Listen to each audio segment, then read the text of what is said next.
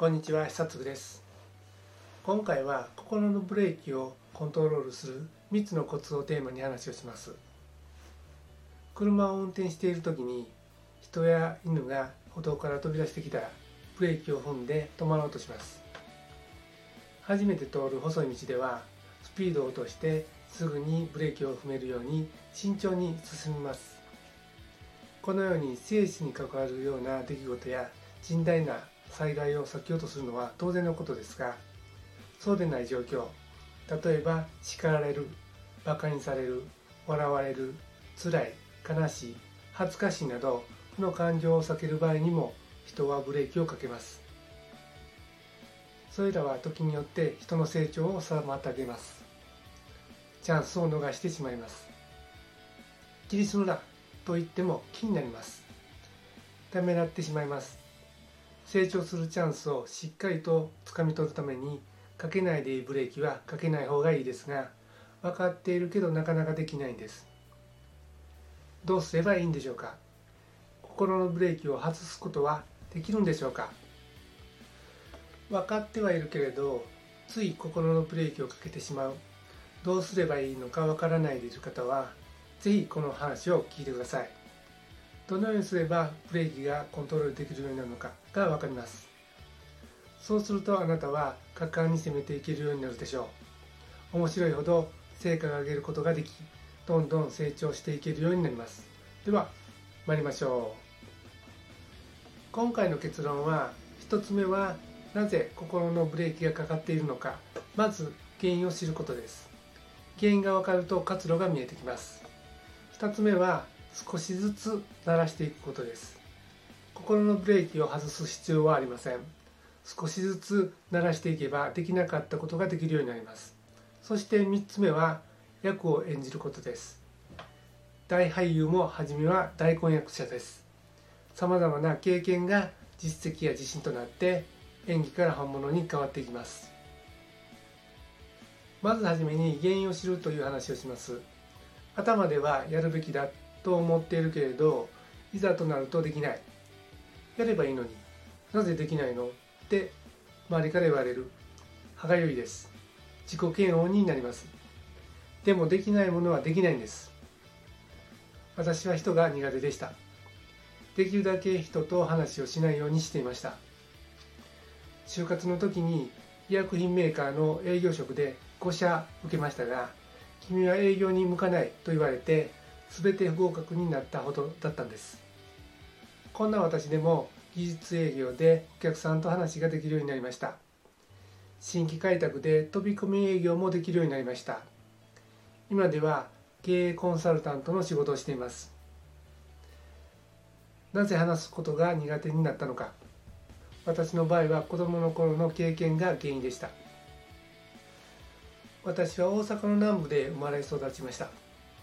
だんじりが有名で気性の荒い人の多い地域近所に住む同級生はみんな私より一回り体が大きくてしかも私は言葉の成長も遅かったので彼らに毎日言いまかされていました。その結果外では話さない話せない子供になったんです。外で話さない分家ではよく喋っていました。もういい加減に黙ってくれないと母によく言われていました。理由が分かったらなぜかすっきりします。心の奥に引っかかってたものが取れた気がしてできない自分を前向きに捉えられるようになります。次に少しずつ慣らしていくということについて話をします。できると思えばできるだからできると思え。と自己啓発セミナーでよく聞きますがそんなに簡単ではありません。いきなりできると思えないし実際にできません。私は就職後もお客さんの前できちんと話せませんでした。話すことが思いつきませんでした。滑舌も悪く声も小さかったので何度も聞き返されました。まず私が初めにしたチャレンジはノートに話すことを書いて丸暗記をすることでした。少しずつ会話ができるようになり質問にも答えられるようになって1年後にノートなしでお客さんからどんな質問が出ても答えられるようになりました。できると思えることちょっと頑張れば手に届きそうなことは何かそれをやればいいんです。他人より時間がかかってもいい。少しずつ慣らしていけばいい。それならできるはずです。無理せず一歩一歩階段を上がっていくようにしてできなかったことができるようになるんです。次に役を演じることについて話をします。自信がないから人と話せない。人と話せないから自信がつかない。どこかで聞いたことないですか？卵が先か鶏が先か理論。この因果のジレンマは解決を見ない問題ですよね。私は少しずつ鳴らしていくと同時にもう一つ心がけていたことがあります。それは役を演じることです。相手の雰囲気に飲み込まれないようにいい靴と高級スーツを着て落ち着いて話すできる営業マンを演じる。人は見た目じゃないと言いますが第一印象はやっぱり大事だと思います。話せない分雰囲気や言葉や表情や態度ぐらいはバリバリの営業マンでないといけないと思ったんです。もちろん初めの頃はハリー・ボーテンなので途中でバレてバカにもされましたし叱られもしました。今日もまた叱られた。演じ方が悪かっただけ。どうってことはありません。どうすればいいんだろう。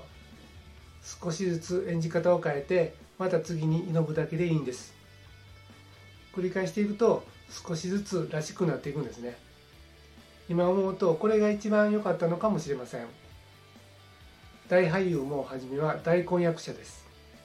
失敗も成功も繰り返し成長していきます。さまざまな経験が実績や自信となって演技から本物に変わっていくんです。いかがだったでしょうか？今回は心のブレーキをコントロールする3つのコツをテーマに話をしました。今回の話をまとめると1つ目はまず原因を知ることです。原因が分かると活路が見えてきます。2つ目は少しずつ慣らしていくことです。少しずつ慣らしていけばできなかったことができるようになります。そして3つ目は役を演じることです。大俳優も初めは大婚約者です。さまざまな経験が実績や自信となって演技から本物に変わっていきます。どうすれば心のブレーキがコントロールできるのかが分かったでしょう。これであなたは果敢に攻めていけるようになり面白いほど成果が上げられどんどん成長していきます。ありがとうございました。